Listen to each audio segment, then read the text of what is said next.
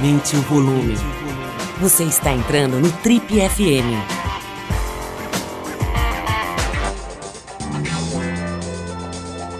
Oi, eu sou o Paulo Lima e essa é a versão podcast do Trip FM.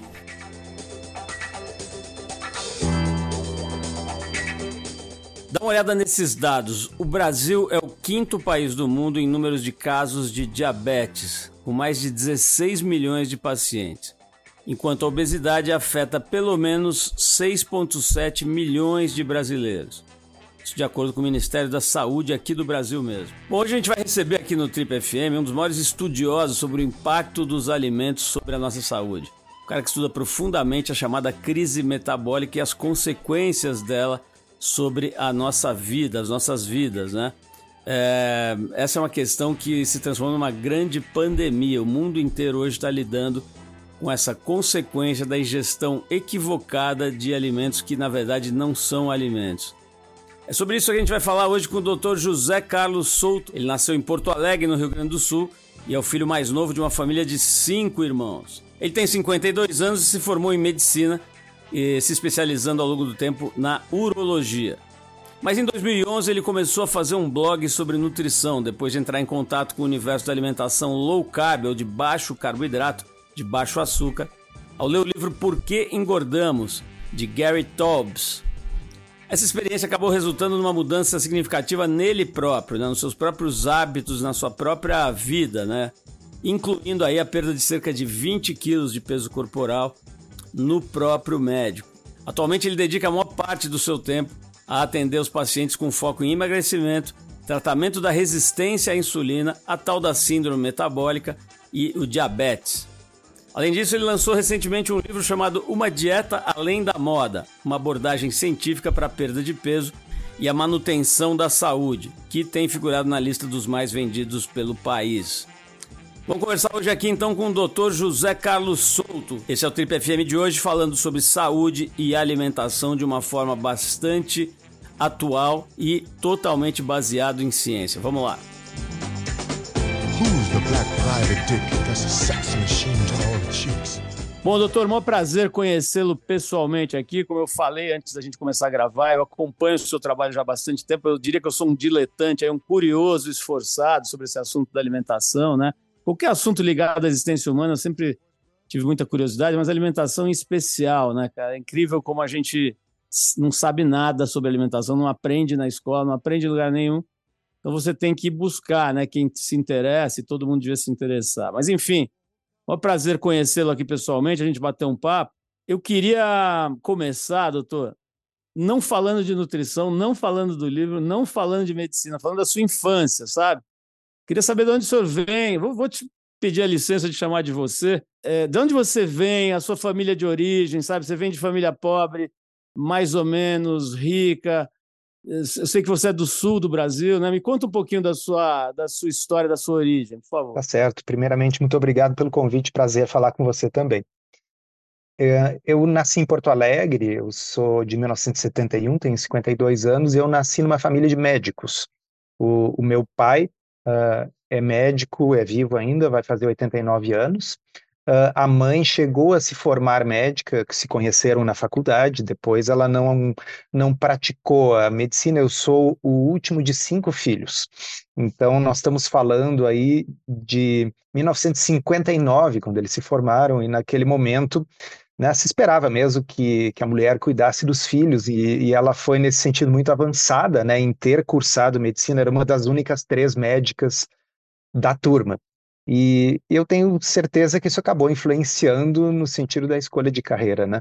Agora, a sua, a sua opção dentro da medicina foi pela urologia, né? Como é que foi isso? A influência também do, de, de família? Ou como é que você foi parar nessa especialidade? Tem influência, influência do meu pai, sem dúvida, que é urologista, uh, era uh, professor na universidade. E te confesso, Paulo, que no início da faculdade eu não imaginava que iria para esse caminho.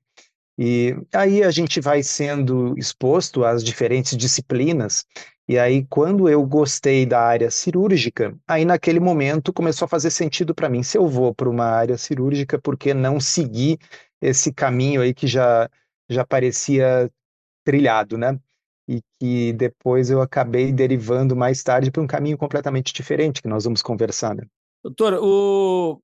uma coisa que, que eu ouço muito nas suas entrevistas, no próprio livro, né? aliás, para quem não sabe, o doutor Souto está lançando, acabou de lançar um livro muito interessante chamado Uma Dieta Além da Moda, uma abordagem científica para a perda de peso e a manutenção da saúde. Um livro muito legal, muito importante até, mais do que legal, é muito importante. Mas, enfim, é, uma coisa que você fala aqui no livro, eu vejo você falando no seu, nas suas redes sociais e entrevistas, é um fato grave, né? O fato de que a gente, não só a gente não aprende sobre nutrição nas escolas básicas, mas que as faculdades de medicina não ensinam isso, né? Isso é um negócio, eu considero isso uma aberração, assim, um negócio inexplicável, né? Quer dizer, como é que os profissionais de saúde não aprendem sobre o que talvez seja o grande pilar da nossa saúde, né? aquilo que a gente ingere. Qual a sua existe uma explicação? Quer dizer, como é que a gente justifica essa, esse fato, doutor? Eu acho que a explicação uh, é, tem uma natureza histórica, sabe? Tem a ver com o fato de que houve muito sucesso uh, na medicina a partir da introdução de certos conceitos científicos, né? Os estudos clínicos em que você testa diferentes drogas comparadas com um placebo, uma pílula inerte, para ver se, aquela, se aquele remédio é realmente melhor do que não usar nada. E a partir do momento que isso começou a, a ser feito, e também com descobertas como os antibióticos, uh, a medicina, pelo próprio sucesso dessa abordagem, se focou muito na abordagem farmacêutica. E, claro, paralelamente também o sucesso de técnicas cirúrgicas, a evolução tecnológica que permitiu a sofisticação das cirurgias.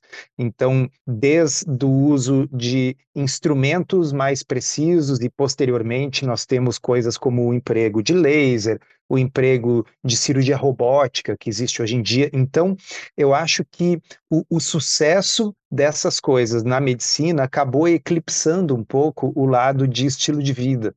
Uh, e, e, e, você tem razão, na formação do médico, a nutrição ela não faz parte enquanto disciplina, pelo menos imagino que não faça parte na maioria das uh, faculdades, certamente não fez parte na minha formação. E, e é curioso realmente, porque eu diria que a nutrição ruim está na base de, da maioria das doenças crônicas e degenerativas, que são as principais que nós vamos ter que enfrentar depois de uma certa idade.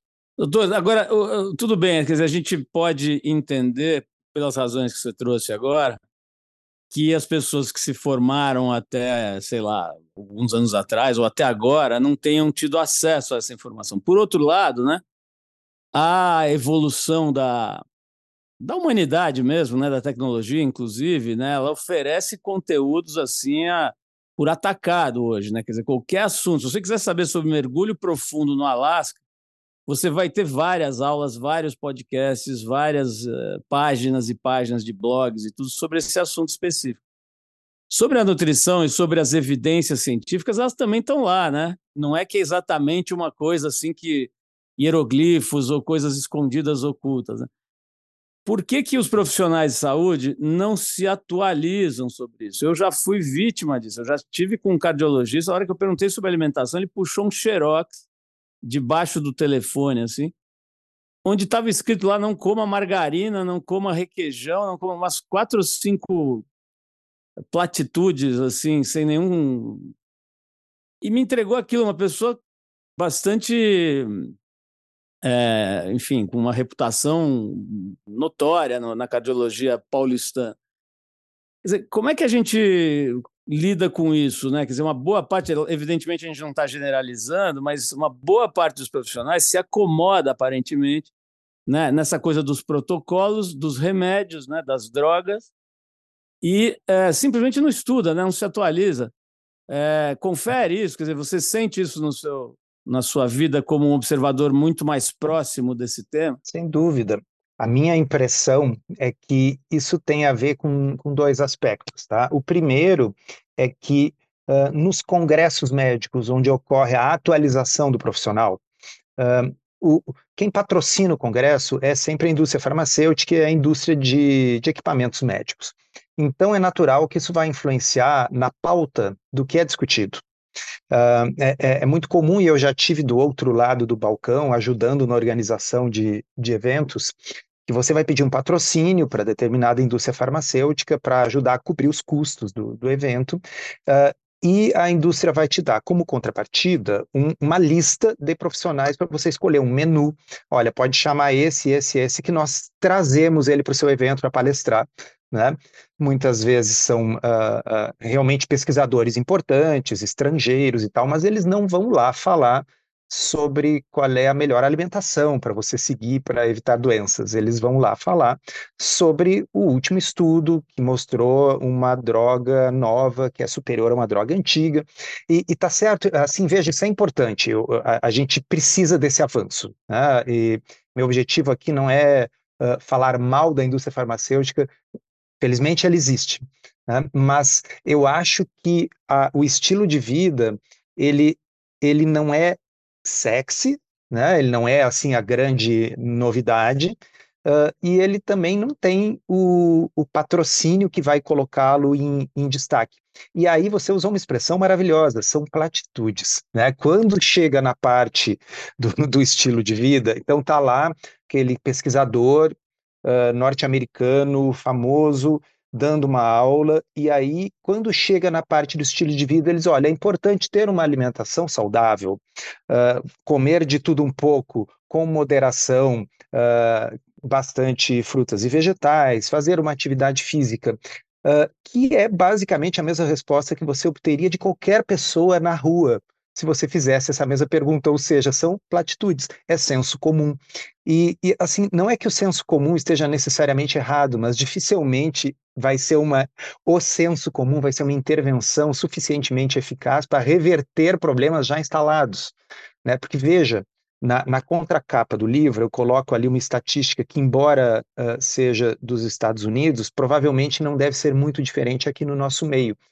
Uh, se você pegar sobrepeso, obesidade e as doenças metabólicas, como diabetes, pré-diabetes, gordura no fígado, pressão alta, se a gente botar tudo isso num balaio, isso corresponde a quase 90% da população.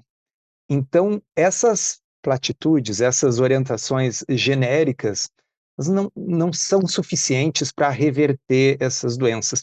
Acontece que aí entra naquela história, é um ciclo vicioso, né? O profissional também, ele só sabe isso. Quando, quando se o paciente perguntar o que, que ele deve comer, é de tudo com moderação, evite excessos, né? que, que é pouco provável que vá levar a uma melhora substantiva do problema de saúde da pessoa. Doutor, antes, antes da gente entrar nessa epidemia assustadora de síndrome metabólica, né, que, que é um negócio realmente assustador, mas eu queria saber de uma outra coisa assustadora. Né? Eu acompanho um cardiologista inglês, certamente você conhece. Eu acho que eu, vou ver se eu consigo falar o nome dele corretamente. Acho que é Assim Malhorta, é, Malhotra, né? Que é um cardiologista inglês bastante reputado, né? E que uh, pratica essa medicina que se preocupa com a origem dos problemas, né? E não com, a, com o sintoma, né? Com a consequência dos problemas. E isso vai meio contra né, a medicina vigente. Né? Então eu vejo, e ele relata isso toda hora, e você, quem segue o cara vê, ele sendo muito atacado, né? ele sofrendo muito, assim, muita pressão da indústria farmacêutica, dos próprios colegas que são mais, digamos assim, entre aspas, conservadores, ou que eu prefiro dizer que não, não se atualizam, né? E que se sentem atacados por essa outra abordagem que ele, que ele promove. E eu vejo que ele é vítima de muita pressão mesmo, né? Inclusive, ele, ele expressa isso no, nas redes sociais dele e tudo, e as pessoas procuram apoiar, enfim.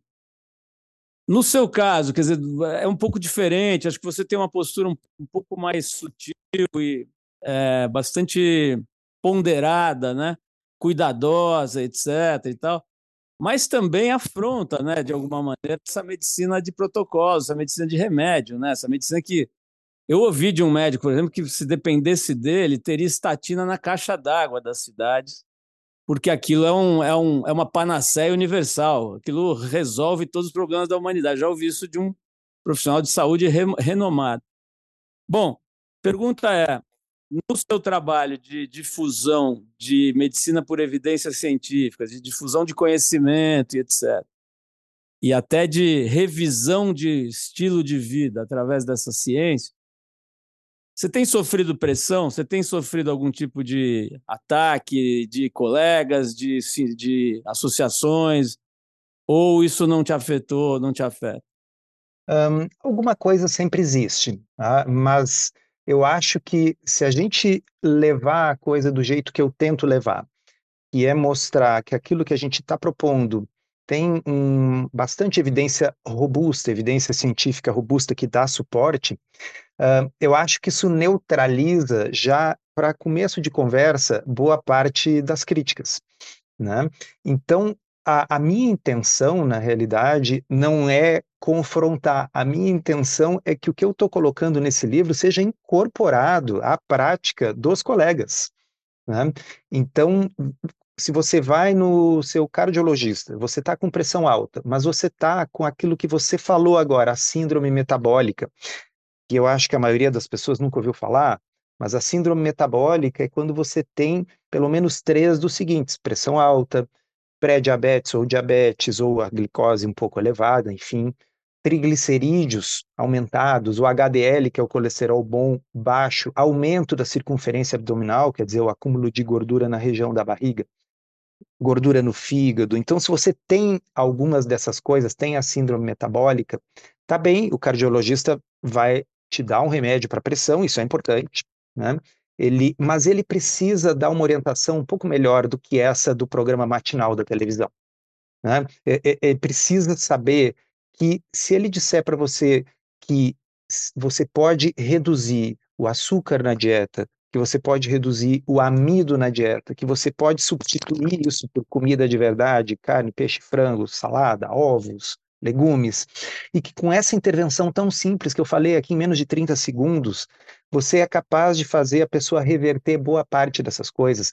Isso uh, eu coloco na introdução do meu livro que eu não gosto da expressão medicina alternativa, porque para mim existe boa medicina e má medicina.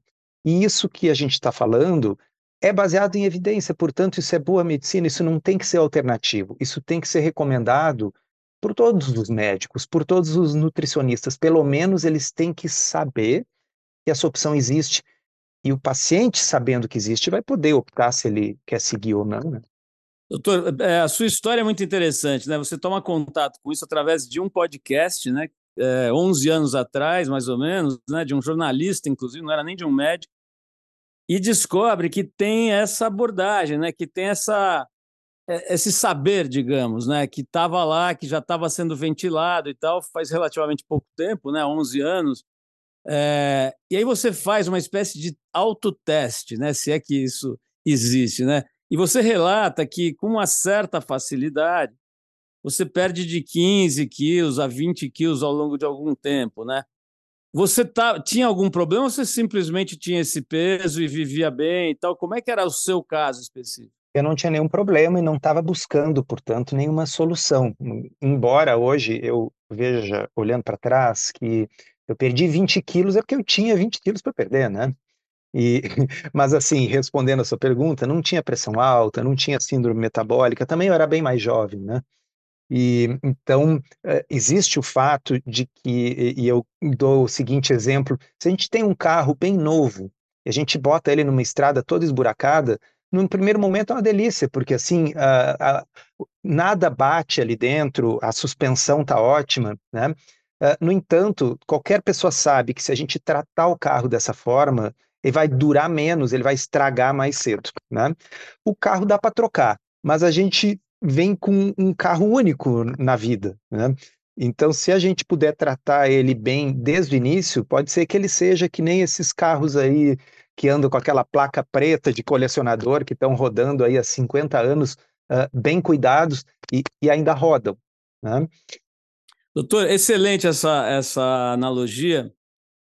E eu vou me arriscar aqui no campo que eu posso falar alguma besteira, mas é, me parece né, que por causa dessa estrada esburacada, né, que é a ingestão excessiva de substâncias, principalmente açúcar, né, nas suas mais diversas formas, né, a gente vai criando um negócio chamado resistência à insulina, né? O que diabo é isso, doutor? Um, a maioria das pessoas pensa na insulina como, como aquele remédio, aquela injeção que o diabético faz para baixar a glicose. Né? Mas a insulina é um hormônio que o nosso pâncreas fabrica justamente para ajudar a manter a glicose controlada. A insulina não tem essa única função. Ela também regula como é que o corpo vai usar a gordura. Então, quando você consome, por exemplo, uma, um alimento rico em açúcar e aquele açúcar entra na corrente sanguínea, quem vai ajudar aquele açúcar a sair da corrente sanguínea é a insulina que o pâncreas fabrica. O pâncreas está lá vigiando, a glicose subiu a fabricar a insulina. Esta mesma insulina também orienta as células de gordura do corpo a armazenar a gordura e deixá-la armazenada, porque tem a glicose que você comeu para usar. À medida que a gente vai acumulando gordura no corpo, passados anos, como você disse, comendo coisas que a gente não deveria, sobretudo muito açúcar, muita farinha, muito alimento ultraprocessado, né? Você vai engordando e aí o corpo começa a ter que produzir paulatinamente mais insulina para ter o mesmo efeito. Esse, esse é o conceito da resistência à insulina. Daqui a pouco, o meu pâncreas está tendo que produzir 5, 10 vezes mais insulina só para manter a glicose controlada e às vezes nem tão controlada assim, né?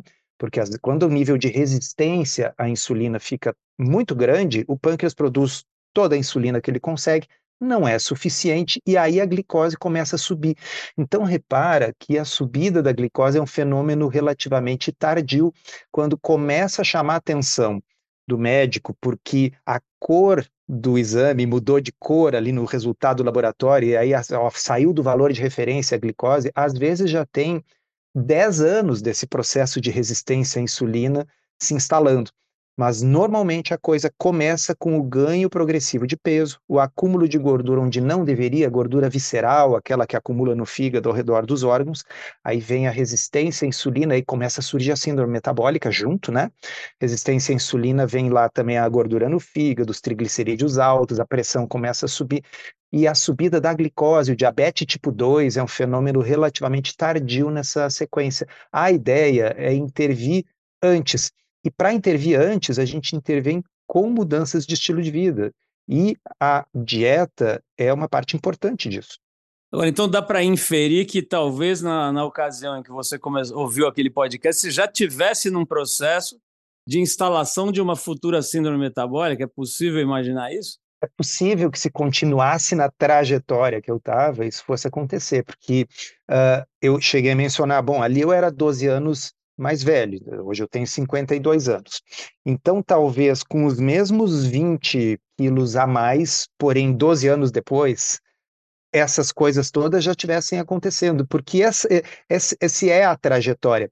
A, a, a, gente tem que também ter, às vezes, uh, sorte na mão de cartas que a gente recebe da vida, né? Então, assim, tem pessoas que uh, têm uma tendência a desenvolver esses problemas metabólicos cedo e com um ganho não tão grande de peso. Tá? Então, tem pessoas que estão 10 quilos acima do peso, já estão com toda a síndrome metabólica, o pré-diabetes, às vezes o próprio diabetes. E o oposto acontece também, Paulo. Paulo uh, tem, tem, gente que está aí com, andando com mais de 100 quilos, você olha os exames e eles estão normais. Então, há um, um componente genético no sentido de que a pessoa tem tendência a acumular gordura mais no subcutâneo, abaixo da pele, né? Ou se a pessoa tem tendência a acumular gordura mais visceral. E essa gordura visceral, essa que fica lá dentro da barriga, nos órgãos ou ao redor dos órgãos, essa é que é danada. Agora, doutor, eh, eu ia perguntar exatamente isso, né? Tem uma certa loteria genética. Eu já vi gente que come chocolate e tal, e a glicemia não se altera muito, né?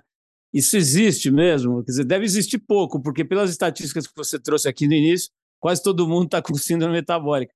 Mas existem uns indivíduos que têm uma, um mecanismo de processamento mais uh, favorável, assim, do açúcar? Ah, existe. Né? Então, assim, uh, pessoas que não têm tendência para o ganho de peso, naturalmente, elas vão ter possibilidade de ter uma dieta um pouco mais desregrada, com menos consequência, né?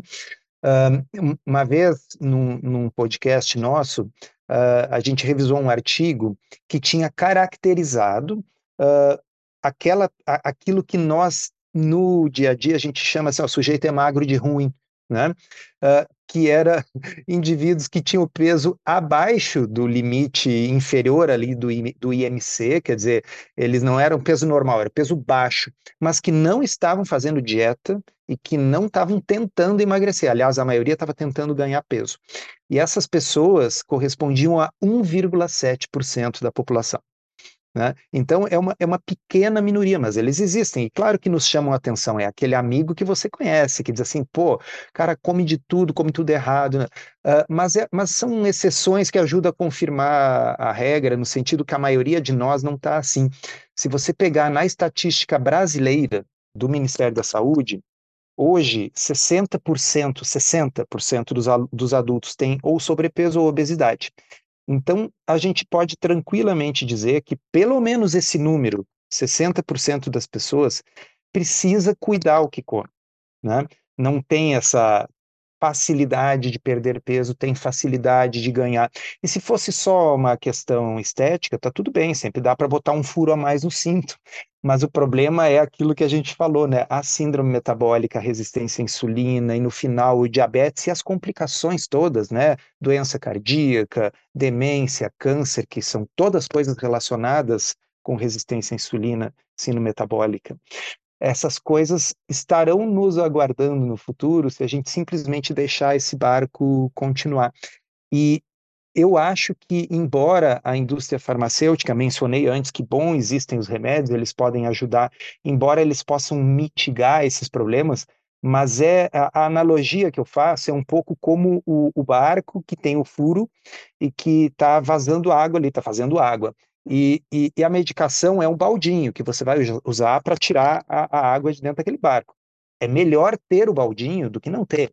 Tá? Mas a gente deveria tentar tapar o furo, a gente deveria tentar tratar a causa. Né? Doutor, tem uma outra coisa com relação à medicina hoje, né? não só a medicina, a sociedade mesmo, tem uma grande questão, né? quer dizer, que ao, ao mesmo tempo que a tecnologia e principalmente as redes sociais, esses mecanismos de divulgação de informação fizeram uma, uma revolução positiva, porque fazem chegar informação para mais gente, a informação trafega mais rápido, se democratiza, etc.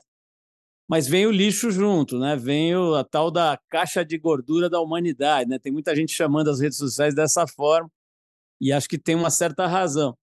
Quer dizer, por um lado, você tem acesso, por exemplo, ao seu conhecimento, você tem acesso ao conhecimento dos outros, né? Desse podcast que você ouviu, dos 300 mil trabalhos científicos que você já leu e tal, imagino que quase todos pela internet, pelas redes digitais, né? Por outro lado, tem muita gente vendendo maluquice, né? Sempre teve nas revistas, nos jornais, nas televisões, é, mas hoje tem essa coisa do influenciador, né? Quer dizer, um leigo que se coloca, às vezes é, sei lá, alguém ligado à atividade física, ou coisa, que começa a prescrever, né? Fórmulas e suplementos e e dietas também e tal. E outra coisa que são os médicos influenciadores, né, que é uma outra categoria que surgiu, né, uns médicos meio superstars, assim, que começam a fazer até umas roupinhas e turbantes e, e, e vinhetas, etc, né? Como é que faz, doutor? Quer dizer, como é, como é que a pessoa se defende desses, de, dessa maluquice toda que as redes difundem, né? Como é que a gente se é, é, cura isso, né? no sentido de seleciona, assim, cuida para que tenha o melhor? Nossa, Paula, essa é uma pergunta difícil, porque é um. É, você tem razão, assim, a, a, a, internet ajudou muito o acesso à informação, mas é uma espécie de um amplificador que amplifica mais o ruído do que o sinal né? Então, sim, uh, até o exemplo que você deu foi muito interessante, porque eu, eu peguei essa transição, né? Quando eu fiz uh, faculdade no final dos anos 80, início dos anos 90, se você queria um estudo científico, você tinha que uh, encomendar pela biblioteca, porque frequentemente eram revistas que a biblioteca da universidade não tinha, e aí aquilo depois chegava ou num malote, assim, um xerox, semanas depois, ou às vezes vinha por fax. Né? E, e, e, era, e nunca era na hora, nunca era instantâneo. Então, nossa, hoje tem essa facilidade. Eu quero ver um estudo científico que está sendo citado por um outro, a gente vai lá e consegue. Né? Uh, mas é, é, a, o mundo digital se tornou uma armadilha. E aí eu acho que tem alguns sinais de alerta que pode ajudar as pessoas a identificar essas armadilhas que você mencionou. Uh, uma delas são pessoas que prometem uh, curas milagrosas, né? Porque não tem milagre.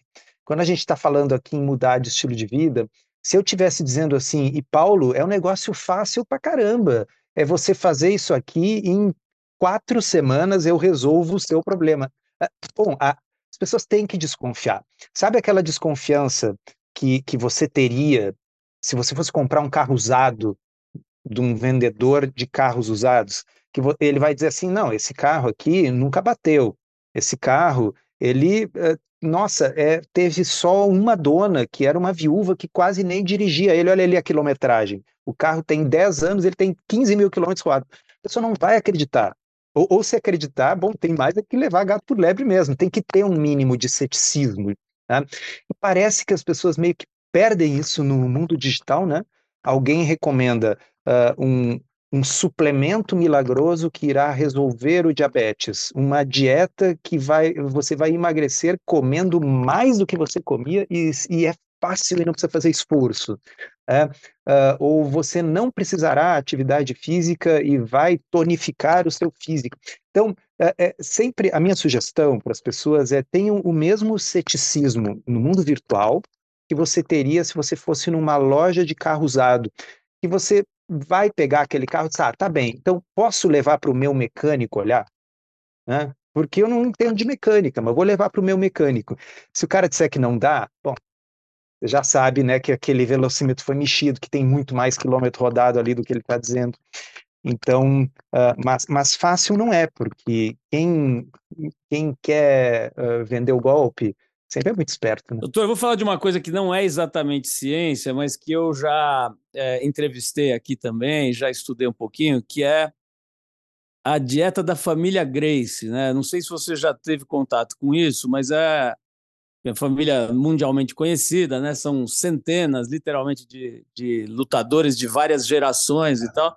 E o Carlos Grace, que é o grande patriarca lá, o cara que começou toda essa história, né? Já falecido, ele começou a, estudar possibilidades, a testar na própria, nele próprio, na próprios filhos, etc., em todos os atletas e tal, o que, que era bom, o que, que não era, o que, que dava mais vitalidade, o que dava menos. E é, é interessante porque era uma coisa assim totalmente empírica, digamos, e tal, mas acabou chegando num lugar meio parecido, sabe? Por exemplo, banir as farinhas, essa coisa toda do macarrão, do, do, do, excesso de pão e tal, e procurar os alimentos mais verdadeiros, e umas combinações, também estudar a acidez dos alimentos, a acidez que provoca no organismo e tal. Mas, enfim, é, isso, isso não, não, não, não, vem ao caso aqui discutir a dieta Grace. Mas eu, quando entrevistei o Rorion Grace, que hoje é o grande difusor dessa dieta e da importância, acho que o mais importante até do que, do que a própria dieta, é o quanto ele fala sobre a importância de prestar atenção naquilo que você ingere. Acho que isso já é um grande serviço, né? Principalmente vindo de um ícone, de, de um atleta, de uma figura que, que tem uma representatividade e tal.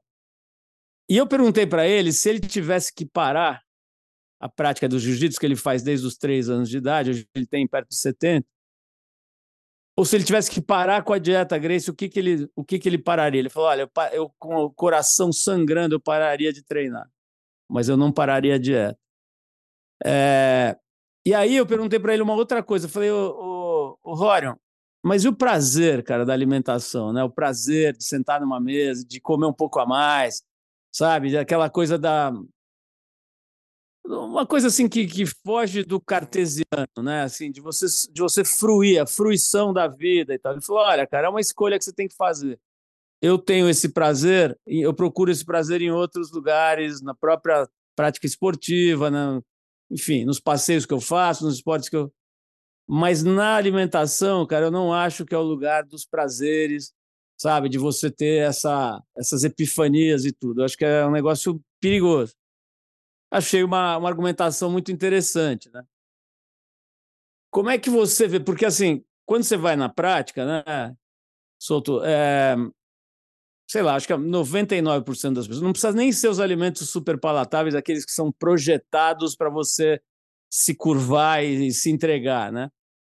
Mas você pega um pão com manteiga, é um negócio né, que produz prazer, que produz uma coisa de comfort food, né, como se fala, né, uma coisa gostosinha que te dá uma sensação de que a vida é boa, né? E é, o ideal, pelo menos para alguns casos, né, eu gosto muito da expressão abordagem, né? Quer dizer, o que você propõe é uma abordagem, não é a única, não é necessariamente a melhor, né? Mas ela pode ser muito boa, por exemplo, para quem tem diabetes ou síndrome metabólica, parece ser a melhor, inclusive, pelo que eu estudo e, e o que está no seu livro diz isso. Como é que você vê esse aspecto? Sabe, claro que você pode ter prazer comendo, por exemplo, um bife de manhã, que é uma coisa que eu sei que você faz, por exemplo, às vezes, uma carne e tal. Mas o, meu ponto é o seguinte: como é que entra o componente do prazer, da socialização, que a comida tem todo essa, esse sentido também, né? A gente não come só para suprir as nossas necessidades orgânicas, né? É, queria que você falasse um pouquinho desse aspecto do psiquismo, sabe? Que me parece ser, talvez, a grande dificuldade das pessoas fazerem isso por mais tempo, né? Eu vejo lá, por exemplo, no seu colega e amigo Rodrigo Bomeni, ele volta e meia, ele fala sobre isso, né? Para as pessoas não desanimarem quando elas perdem o rumo e quando elas abandonam essa dieta, para que elas não se sintam culpadas, não se punam tal, e entendam que o ser humano é assim. Já falei demais. Como é que você vê esse aspecto que sai da ciência, ou melhor, que vai para uma outra ciência, né? Que é o funcionamento do nosso psiquismo, que é um outro departamento da ciência. Um, eu acho que é importante que as pessoas não fiquem presas no mindset da perfeição, né? Porque a pessoa, vamos dizer, leu aqui o livro, tá? Diz, oh, vou botar em prática isso aqui, vou mudar minha alimentação. Uh, e aí tá dando tudo certo, e a pessoa está se sentindo bem, daqui a pouco até a balança está se mexendo, começou a perder peso. Mas a vida se atravessa, porque como você bem falou, a gente de vez em quando vai ter uma celebração, a gente vai ter férias, enfim, e aí a pessoa naturalmente vai comer alguma coisa que está fora daquilo ali. Ah, vai comer bolo, vai, enfim, tá? Uh, e o mindset da perfeição que eu digo é o seguinte: a pessoa daí começa a dizer, ó, oh, viu, eu não consigo fazer nada certo mesmo, porque eu me propus a fazer, eu estava fazendo, mas olha aí, ó, agora eu pequei, sabe? É como se aquilo fosse uma religião e um deslize fosse um pecado, precisa ser punido, né? E, e, isso não, não nos leva para um caminho bom. É, é natural que a gente não deva esperar nem da gente nem de ninguém a perfeição. Né? E, portanto, quando acontecer alguma coisa que está fora daquele planejamento, a pessoa retoma aquilo no dia seguinte e, e, e, e toca a vida. É, é, assim que a gente faz. Né? Enquanto que, se a pessoa estiver com um pensamento muito rígido de perfeição, na hora que acontecer, e vai acontecer uma exceção, um deslize, alguma coisa assim, muitas vezes isso desencadeia esse processo de, bom, já que eu não consigo fazer, então, sabe o que mais? Então, vou comer bolo não só hoje, vou comer todos os dias bolo. Né?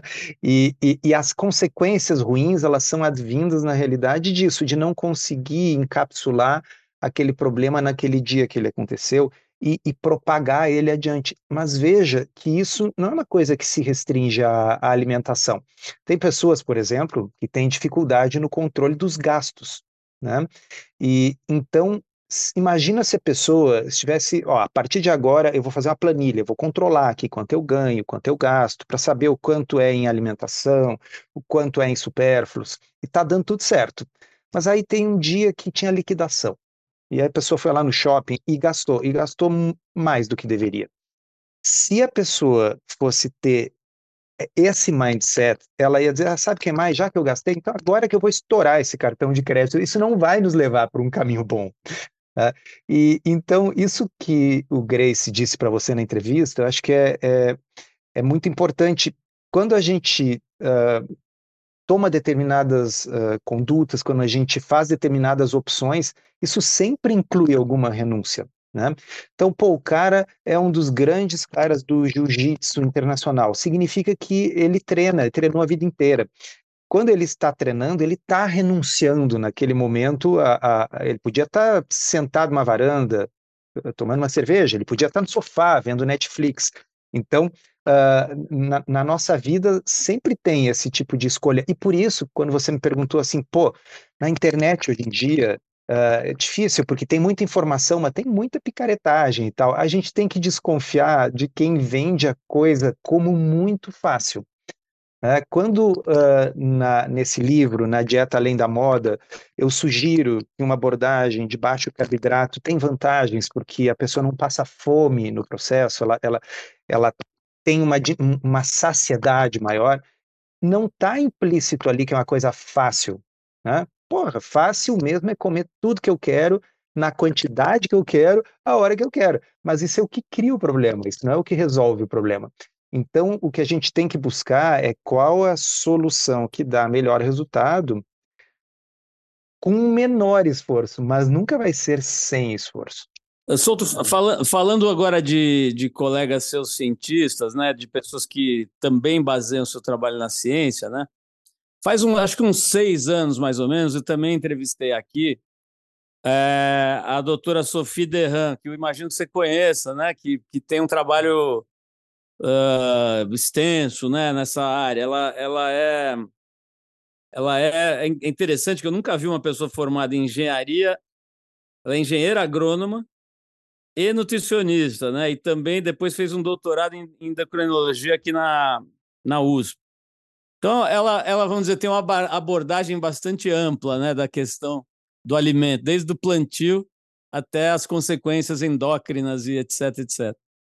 E ela tem, eu, eu me atrevo a dizer que ela tem uma abordagem semelhante à sua em alguns aspectos, né, porque ela também fala sobre o excesso de açúcar, sobre os alimentos hiperpalatáveis, sobre o dano que isso causa, né? Quer dizer, não é que ela pensa diametralmente diferente, ao contrário, ela tem muitos pontos de contato com a sua abordagem. Né?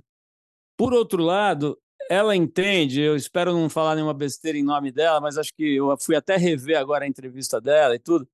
Ela, ela entende que as dietas restritivas acabam não dando certo porque a gente não consegue domar o nosso próprio cérebro, não consegue se manter fiel às restrições e ela apresenta algumas estatísticas de, de não necessariamente de low carb, mas de todas as dietas, de que elas acabam tendo um efeito rebote depois de, em geral, acho que em média dois anos e tal, a pessoa não consegue manter e tal, tal, tal. Então, advoga por uma linha semelhante, mas que não é de restrição, é de entendimento e principalmente um ponto que eu acho muito legal dela que é da gente não da gente cuidar para não ter um terror alimentar, né? Porque de fato hoje, se você começa a se informar de forma meio desenfreada, tudo é ruim, né? Tudo tem uma, um ângulo que pode te prejudicar, quase tudo. Acho que sei lá, talvez o aspargo orgânico não tenha nada contra, mas se bobear vai achar alguma contraindicação. Então ela advoga pelo não terror alimentar e principalmente pelo conhecimento, né? Que as pessoas conheçam o que elas estão ingerindo comam comida de verdade, tem muitos pontos de contato com a sua abordagem, mas ela tem um livro, inclusive, que, que, que abomina as dietas restritivas, né? Que eu não me lembro agora o título, mas é uma coisa assim, dietas não, né? Eu queria, eu queria que você comentasse um pouquinho assim a, a essa visão, né, de como a gente pode incorrer nesse erro de demonizar alimentos. Né? O próprio açúcar, você é um cara que deixa claro que o açúcar não é um demônio PC, né? É, pelo contrário, a gente precisa, né? Sem açúcar a gente morre. Né? Mas, é, por outro lado, você faz um, um trabalho muito sério de alerta sobre os excessos né? e é, propaga a eficácia dessa abordagem para certas indicações. Né? Como é que você vê isso, cara? A gente, a gente não corre um risco de, de cair, não no caso da dieta low carb especificamente, mas de, por excesso de informação, cair num lugar de medo, de pânico na hora de se alimentar? Sim.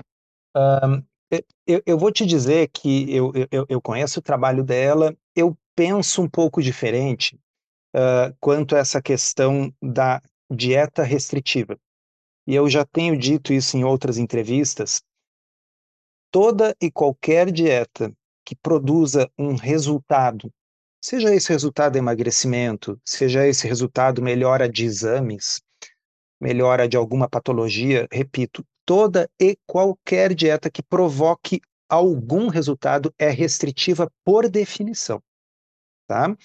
Uh, digamos que você diga assim, tem que comer uh, com moderação, evitando alimentos ultraprocessados. Se você está evitando alimentos ultraprocessados, a sua dieta é restritiva, você está restringindo alimentos ultraprocessados. Eu, eu sei que é, uh, soa bem a gente dizer que não precisa restringir nada, mas aí a seguir você explica o que, que a pessoa precisa restringir, entendeu? Uh, uh, você pode comer, mas não em excesso. Eu estou restringindo, Paulo, eu estou dizendo que eu tenho que restringir a quantidade. Tá bem? Então, uh, a hora que a gente entende, entra num consenso de que toda e qualquer dieta que funcione tem que restringir alguma coisa, aí a gente pode avançar na decisão de o que nós devemos restringir, o que, que é mais importante. Tá? Então, eu acho que há um consenso na nutrição da uh, restrição dos ultraprocessados. Ultraprocessados são assim, é o salgadinho, é o refrigerante, é o biscoito recheado, é o, é o doce. Tá? Então, nós vamos uh, diminuir essas coisas. Eu acho que nenhum nutricionista de nenhuma escola de nutrição discordaria disso. É, é uma restrição, mas é uma restrição meio unânime. Tá? Quando a gente diz restrição, obviamente não significa que a pessoa jamais comerá aquilo ali, tá? mas que a saúde das pessoas vai melhorar, vai. Uh, só que eu acho que existe um ponto cego na nutrição. E esse ponto cego é o seguinte: uma orientação de não fazer uma dieta, não fazer nada mais restritivo, porque isso é mais difícil, porque a pessoa, ao se sentir restrita, tem um risco depois de, de voltar a comer aquilo ali. Uh, eu, eu acho que isso funciona bem para uma porção da população que é uh, saudável, magra e metabolicamente saudável. Né, que são pessoas que não têm diabetes, pré-diabetes, gordura no fígado. E realmente, se essas pessoas, se essas pessoas seguirem uh, um bom senso alimentar, eu acho que vai estar tá bem. Tá? O ponto cego é, não, é a gente não se dar conta que a maior parte da população, e segundo aquele estudo que eu citei para você, pode chegar perto dos 90% da população, já tem problemas. 60% tem sobrepeso ou obesidade. Né? Então, se essas pessoas quiserem resolver isso, elas terão que fazer algum tipo de restrição, algum. Tá? E aí eu acho que entra a discussão proposta pelo livro de não chamar de uma dieta da moda uma das estratégias possíveis para ajudar a reverter essas coisas e que é um negócio super baseado em evidência, super embasado.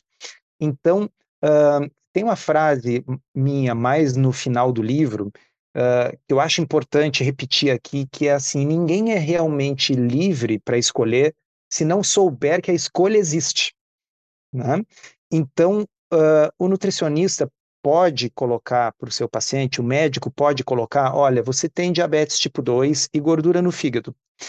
Existe uma estratégia na qual você vai ter que uh, se abster do açúcar, dos amidos, mas vai poder comer todos esses outros alimentos, comida de verdade, as proteínas, os legumes, as saladas, determinadas frutas, laticínios, quer dizer, você não vai passar fome e vai comer coisa gostosa. Mas vamos restringir esses grupos aqui, porque são grupos que o seu organismo não tolera. Pode ser que a pessoa diga assim: não, eu, eu prefiro seguir como eu e eu vou uh, tomar medicação, e está no seu direito. Agora, nós estamos uh, violando o direito dessa pessoa se a gente não disser para ela que existe uma alternativa que é capaz de, muitas vezes, reverter o diabetes. Isso existe, tá, pessoal? Mais ou menos 50% dos pacientes com diabetes tipo 2 podem reverter a doença com esse tipo de alimentação. Então, a pessoa tem que saber que, que isso existe. O livro ele tem o objetivo de falar isso diretamente para as pessoas, mas também de informar os profissionais de saúde, pra, porque o meu objetivo é que, é que os profissionais de saúde adotem isso, sabe? Como uh, uma das ferramentas na sua caixinha de ferramentas para tratar os seus pacientes. E aí é como um remédio, Paulo, que os remédios a gente vai usar uma dose maior ou menor dependendo da severidade da doença. O cara tem a pressão alta mais complicada, vou ter que usar uma dose maior do remédio para pressão. Então, uh, uma recomendação genérica de alimentação saudável com comida de verdade está ótimo para pessoas saudáveis. Para pessoas que já estão mais doentes, a gente precisa fazer uma restrição um pouco mais severa. É uma dose maior do estilo de vida encarado como tratamento. Doutor, a gente está falando bastante de, obviamente, de alimentação. É, entendi perfeitamente a sua argumentação, ela faz todo sentido. Mas me ocorreu uma pergunta agora que dentro dessa, vamos dizer, essa, essa orientação é, genérica, né, tem a coisa da atividade física também. Ah, olha, é importante você ter atividade física. Só que, pô, o que, que é isso exatamente? Em que grau? E, e a minha pergunta é a seguinte: no caso de síndrome metabólica, por exemplo, o cara tem gordura no fígado, tem lá o, o, a, o açúcar alto e tem já, é, vamos dizer, três ou quatro desses indicadores já ali clássicos, né, claros. Qual é a medida em que a atividade física reverte ou reduz esses sintomas em relação à alimentação? Quer dizer, dá para fazer uma, uma. Porque eu tenho a impressão que as pessoas se enganam achando que se elas forem fazerem triatlon e tal, isso vai se resolver. Dá para tra traçar uma, um paralelo entre o quanto a alimentação é mais ou menos importante que a atividade física, em que proporção essas duas abordagens atuam no corpo humano? Um, eu acho que a, a, é, é importante a gente ter em mente que as duas coisas são importantes, mas elas têm influências diferentes em diferentes aspectos da saúde e da composição corporal. Então, se você quer uh, preservar a sua massa muscular, a sua massa magra, ou criar massa muscular, uh, a, a alimentação ela é apenas um, uma coisa necessária. Você vai precisar consumir proteína em quantidade adequada, mas se você só comer proteína, nada disso vai acontecer. Você precisa da atividade física para atuar sobre o músculo. Tá? Uh, se você está precisando perder gordura corporal e emagrecer, a alimentação é muito mais importante. A não ser que realmente o indivíduo seja um atleta de alto rendimento, desses que corre maratonas. Uh, eu, eu, tenho um paciente, Paulo, que ele é um ultramaratonista e alguns dos treinos dele são maratonas. Tá? Então, como ele treina para provas de 80 quilômetros ou mais, uh, ele, ele. treino soltinho é de 10 quilômetros, 20, né? O treino soltinho. Isso. Eu me lembro que quando ele estava próximo lá de uma dessas ultramaratonas, ele chegou a correr três maratonas em uma semana. Tá? Então, assim, para quem faz um negócio desses, uh, sim, o exercício emagrece, porque o cara está gastando 5, 6 mil calorias uh, num treino, tá? Para mim, para você e para 98% dos ouvintes, uh, a gente vai na academia, eu vou três vezes por semana, faço musculação, fico lá 45 minutos, devo gastar umas 300 calorias, que é compensado pela fome que a academia dá, né? A gente faz exercício, fica com fome, e se a gente comer uma ou duas garfadas a mais, a gente já comeu aquelas 300 calorias de volta. Então, a atividade física é super importante para o condicionamento físico, para evitar doenças, para preservar a massa magra, é bom para a cabeça, é bom para tratar depressão, é bom para um monte de coisas. Mas para emagrecer, ela tem a capacidade limitada se não for associada à dieta. Já a dieta, mesmo sem atividade física, produz perda de peso. Acontece que se você não estiver fazendo atividade física, parte do que você vai perder é massa magra, é músculo. Tá? Então a gente acaba tendo que combinar as coisas se a gente está buscando saúde e recomposição corporal. Atividade física vai preservar a sua massa magra, é importante para outros aspectos da sua saúde, e a dieta vai ser importante no sentido de provocar o déficit calórico que vai gerar o, o emagrecimento. Mas respondendo diretamente a sua pergunta, teve uh, mais de um estudo que avaliou assim, uh, só dieta, só atividade física, combinação nesses parâmetros metabólicos. Então, uh, quando você faz a dieta junto com a atividade física, não perde muito mais peso, mas perde mais gordura visceral. Tá? Então, a gordura pior ela sai mais se você estiver fazendo dieta e atividade física junto. E aquele aspecto que eu falei, além disso, você, o que você perde é fundamentalmente gordura, porque a atividade física, e aí vamos falar mais especificamente treino de força, né, quer dizer, musculação, vai ajudar a preservar a massa muscular, que de resto quando a gente emagrece por qualquer método, se a gente estiver sedentário, uma parte do que a gente vai perder tende a ser músculo, né? Independentemente se foi a dieta A, B ou C. Doutor, uma das suas uh, atividades, eu diria, né, é fazer o debate científico, né? É, com relação a, digamos, aos críticos ou aos ataques. Né? Eu me lembro que recentemente saiu uma matéria em algum veículo de renome, uma matéria meio equivocada, acho que sobre excesso de proteína causaria danos aos rins, alguma coisa assim, né? Então, a minha pergunta é a seguinte: quais são as grandes é, ataques que a dieta de, baixa, de baixo açúcar recebe? Né? Eu sei que tem essa do rim, que eu vejo sempre esse, esse debate ali e tal, e você raquetando com estudos, com, com, com ciência, né? E, e sei que tem também, você mencionou agora a palavra é, depressão, né? Eu sei que tem também uh, volta e meia discussões sobre isso, né? Se a diminuição do açúcar facilitaria uma condição para depressão. Quais são os principais ataques a essa abordagem? Um, você sabe que quase metade do livro é dedicado a desmentir mitos. Né? O livro é dividido em três partes, a terceira parte é só isso porque uh, e, e, eles são, são mitos, um, e, e, a expressão é essa mesmo, são quase crendices que se propagam dentro do, do, do da, das ciências da saúde. E aí, assim, tem na nutrição, tem na, na educação física e tem na medicina. Você citou um deles, que é um dos mais comuns, é a história do, do rim. Um, veja, isso vem de uma época em que não existia hemodiálise, não existia transplante, e os pacientes que tinham uma insuficiência renal grave, para você mantê-los vivos por mais tempo, você tinha que diminuir muito a proteína na dieta deles. Não porque a proteína faça mal para o rim, mas é porque pessoas que têm rins doentes têm dificuldade de excretar ureia e a ureia é um produto do metabolismo das proteínas. Então, uh, isso acabou plasmando dentro da medicina e, sobretudo, dos, da nefrologia, a especialidade que cuida dos rins, a ideia de que, bem, se a gente tem que reduzir proteína nos renais crônicos, então proteína é ruim para o rim.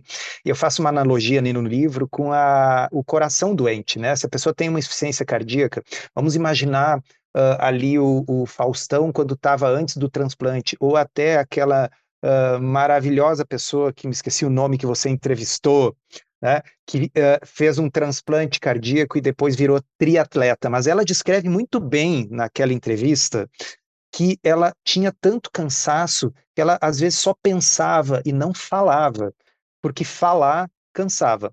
Então, se você pegar uma pessoa nessa situação e dizer para ela subir dois lances de escada, uh, ela, ela pode morrer. Tá? Isso significa que o exercício é uma coisa ruim para o coração? Não, que o coração doente não tolera o exercício. Então, é, é, esse tipo de equívoco que vai se propagando. O que, que eu faço no livro? Eu mostro os estudos científicos que provam que não, uma dieta normoproteica ou até com um pouco mais de proteína, sobretudo em pessoas que têm rins normais, não causa nenhum problema para o rim. O que causa problema para o rim é o diabetes, é a pressão alta, é a síndrome metabólica, coisas que você combate justamente com uma alimentação nesses moldes, né? Eu estou vendo que você está com o livro dela na mão, né? Exato, é. A gente está falando da Patrícia Fonseca, né, que você mencionou e mandar um beijo para elas. Realmente foi uma entrevista muito gostosa e um depoimento muito interessante, né? Foi muito forte aquilo ali. E, e eu acho que quem não ouviu ainda, ou quem está ouvindo agora a gente falar no rádio, vai lá no podcast da Trip e escuta essa entrevista da Patrícia Fonseca. Eu trouxe fora de série. Tá? Mas Obrigado, veja, Soutor. o que eu quero dizer para vocês é que assim como tem esse mito do rim, tem outros. Tem, ah, que faz mal para o fígado. Aliás, tem um muito engraçado, que é assim que uh, nesse tipo de alimentação você vai perder massa magra, quer dizer, você vai perder músculo. E eu digo engraçado porque todo mundo sabe na, na, no mundo da saúde, da educação física, que é bom consumir mais proteína justamente para preservar e ajudar a construir massa muscular. Tá vendo? Isso não é segredo. Então, as mesmas pessoas que estão dizendo para você que essa é uma dieta perigosa porque tem muita proteína, estão dizendo que nessa dieta você perde músculo. Aí você tem que escolher, tem muita proteína ou tem pouca, né?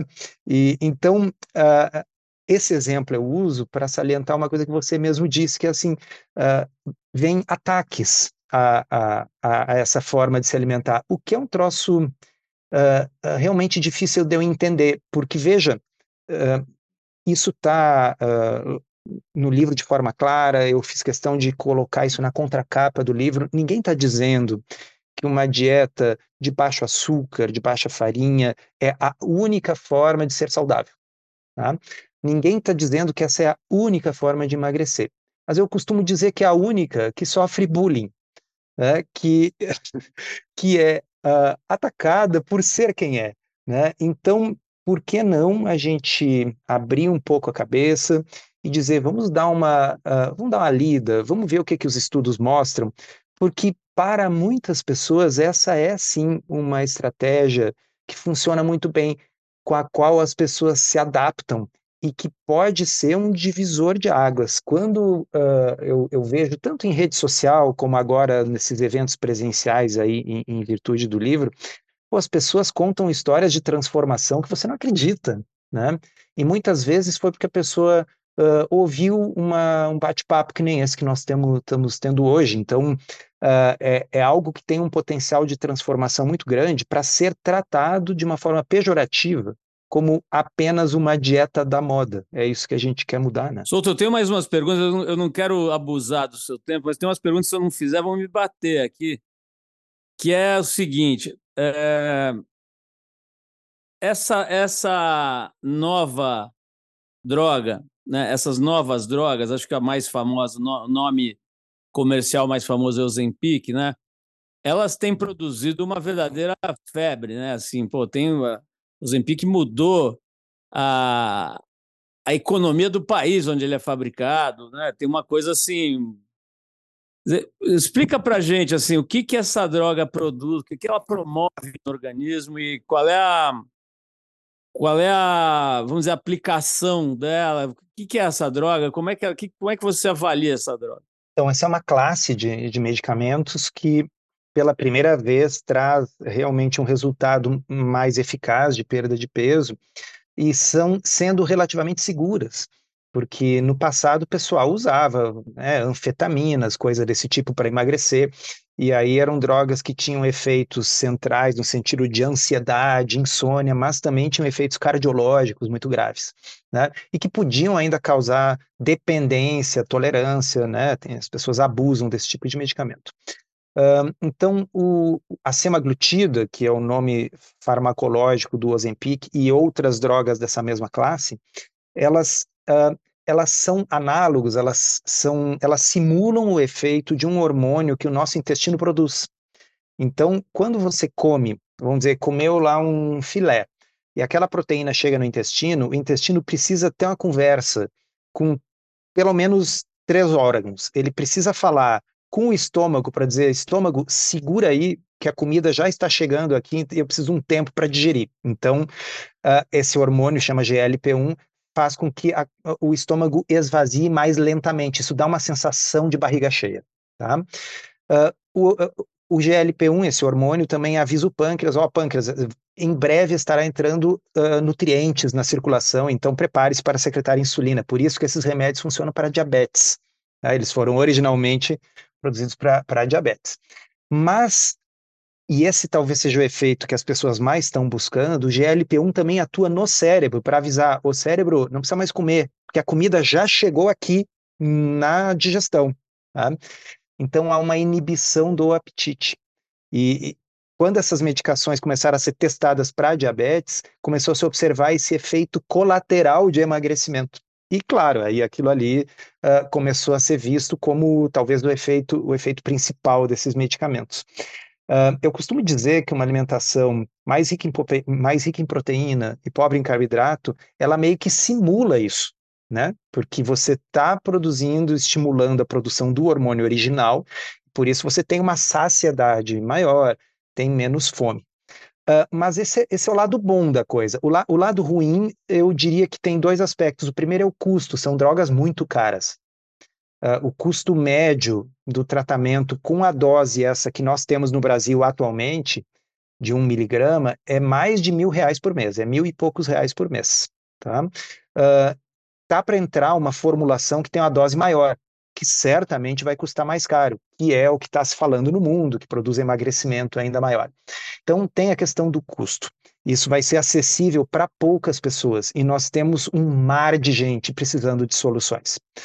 A segunda coisa é que, lembra quando a gente comentou que com emagrecimento é normal perder um pouco de músculo, um pouco de massa magra? Com esses medicamentos, está se vendo que a perda de massa magra, de massa muscular, é maior. Maior do que o que se esperaria se a pessoa perdesse o mesmo peso com qualquer dieta.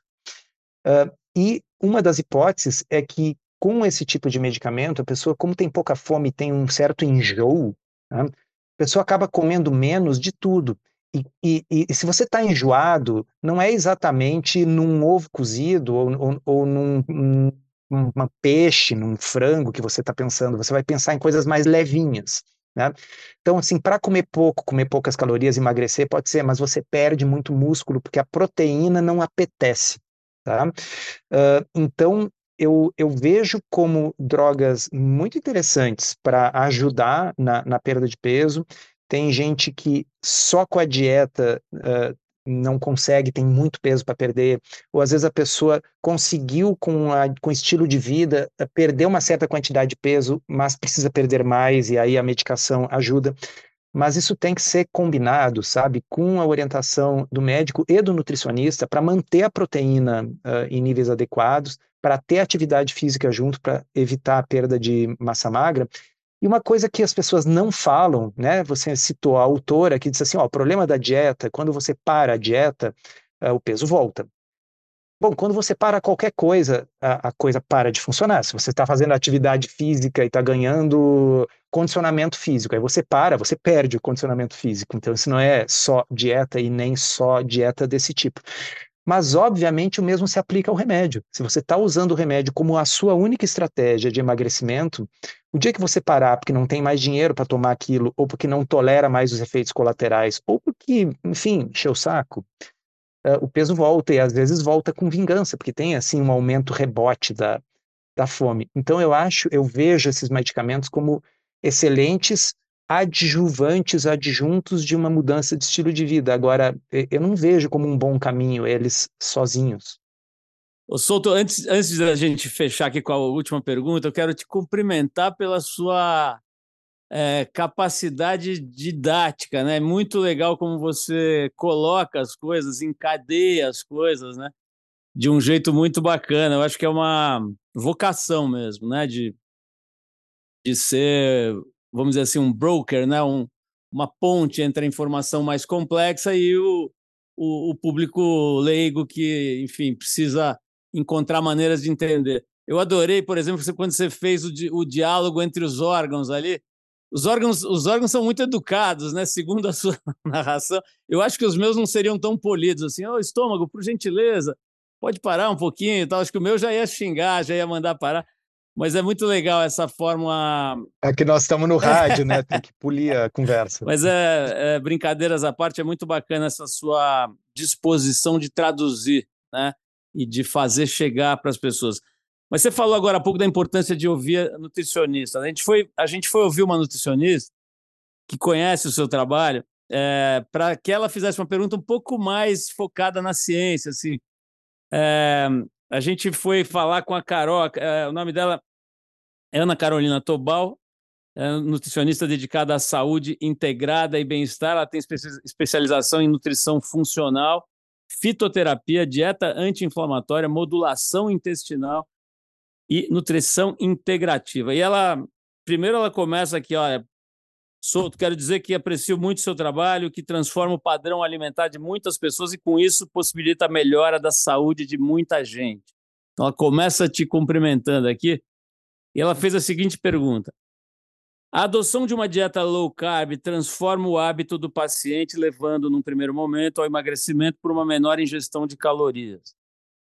Isso por si só já melhora a resistência insulínica e outros marcadores da síndrome metabólica, como, por exemplo, a circunferência abdominal, hipertensão, colesterol, etc. Eu te pergunto, uma dieta ajustada normocalórica, sendo 55% de carboidratos, 10% de lipídios, e 30% de proteína, com atividade física moderada e diária e higiene do sono, não, não se faz eficaz no controle glicêmico? Eu acho que se você, se você tiver uma pessoa que não é diabética, ela pode consumir essa dieta aí sem problemas. Se você tiver uma pessoa que é diabética e você utilizou uma dieta não normocalórica, mas uma dieta hipocalórica, essa pessoa emagreceu substancialmente e deixou de ser diabética, talvez ela possa, a partir desse momento, consumir uma dieta normocalórica, com 50 e tantos por cento de carboidratos e, e uma boa quantidade de proteína sem problemas. Uh, mas eu volto à questão daquilo que eu chamei do ponto cego da nutrição. A maior parte das pessoas se consumir uma dieta normocalórica com 55% de carboidratos, uh, vai continuar com os problemas que já tem, porque por definição uma dieta normocalórica não vai produzir emagrecimento, não vai produzir diminuição da circunferência abdominal, não vai produzir redução da gordura visceral, eh, todas essas coisas que ela citou. Então, para uma boa parte da população, uma dieta nesses moldes não vai resolver o problema. Essa seria uma dieta adequada para quem não tem um problema a resolver, né? ou talvez para prevenir a instalação de, de, de um problema. Uh, eu, mais uma vez, uh, defendo que uma alimentação pobre em carboidratos não precisa e não é a única que as pessoas precisam seguir para ser saudáveis ou mesmo para emagrecer. Mas é que ela é uma estratégia tão validada do ponto de vista científico, tão eficaz e tão pouco utilizada, por quê? Porque existe ao mesmo tempo preconceito e desconhecimento. Doutor, eu vou te fazer agora de verdade a última pergunta, é uma pergunta que é minha, mas é meio falsificada. Eu roubo do Antônio Abujanra, que tinha aquele programa maravilhoso Provocações, né? Que é um ícone das artes cênicas brasileiras, o, o Abujanra, mas ele olhava assim para a câmera, ficava bem perto assim da câmera, aquele olhão dele e fazer uma pergunta assim para o entrevistado para fechar, né? Então vou te fazer, vou te fazer uma dessas agora. É, Doutor Souto, o que é que te faz feliz? Sabe que me faz muito feliz ouvir os relatos das pessoas, seja presencialmente, seja na internet, mostrando o impacto que a gente tem na vida delas. E, e às vezes é um impacto, Paulo, do tipo, pessoas mudam de carreira. A pessoa tem essa experiência, essa transformação de resolver problemas crônicos de saúde e diz assim: olha, eu era administrador de empresas, agora eu me formei em nutrição, porque eu quero passar isso adiante. Isso me faz muito feliz. O Souto, olha, eu, o que me faz feliz é ter conversas desse tipo. Eu adorei te conhecer. É, já falei aqui durante o programa a minha admiração pela sua, não só pela sua trajetória, mas por essa por esse talento específico da didática, né? Você acho que nasceu professor. Eu acho que no berçário você já devia dar uma aulinha para o bebê ali do lado, porque é uma capacidade realmente que não é muito comum, né? De, de ter essa. É uma doçura mesmo, né? Não é só o, o cognitivo, a capacidade de concatenar pensamentos e ideias, mas é uma coisa de uma certa doçura mesmo, né? Aliás, sem nenhum trocadilho, né? Você, a gente falando tanto de açúcar, mas uma, uma forma muito doce assim de, de se colocar, de atuar e então acho isso muito legal e quando isso é somado a muito estudo, né, muita ralação, a muita pesquisa, imagina quantas mil horas você já não ficou ali queimando a pestana na, na tela do computador e nos livros, né, para poder fazer. É, mas é gostoso. Pois é, mas para poder, inclusive, não só você adquirir esse pensamento e passar para os seus, é, seus pacientes, mas principalmente para transmitir é, para o todo, né? Para assim, para compartilhar com a sociedade. Isso acho que é uma coisa nobre mesmo, muito importante, né? E é um conhecimento essencial que infelizmente a gente não tem acesso na medida que deveria. Então, acho que o seu trabalho é muito, muito importante. Eu quero recomendar mais uma vez o livro do Souto, que acabou de ser lançado. Chama-se Uma Dieta Além da Moda, uma abordagem científica para a perda de peso e a manutenção da saúde. A editora é WMF, né, Martins Fontes, um livro muito bacana que tem dá para comprar pela internet, tem todo esse esquema de comprar pelas grandes livrarias uh, virtuais e nas livrarias físicas também. Então, Souto, muito obrigado. Estiquei um pouco o tempo aqui, mas é porque a conversa estava muito boa e o nosso interesse, esse material que você trans, transmite é tão precioso que eu achei que eu podia roubar um pouquinho mais do seu tempo aí. Muito obrigado, Souto. Eu que agradeço e agradeço aí aos ouvintes que tiveram paciência de nos ouvir e é uma oportunidade única. Muito obrigado. Você ouviu mais uma edição do Trip FM, uma produção da Trip no ar há mais de 37 anos. Direção e apresentação, Paulo Lima. Produção, roteiro e edição, Adriano Conter. Se você quiser ouvir outras entrevistas das edições anteriores do programa, é só acessar o tripfm.com.br.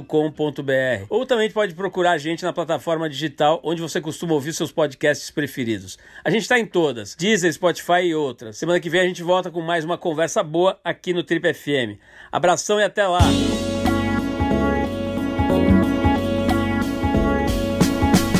Você ouviu Trip FM.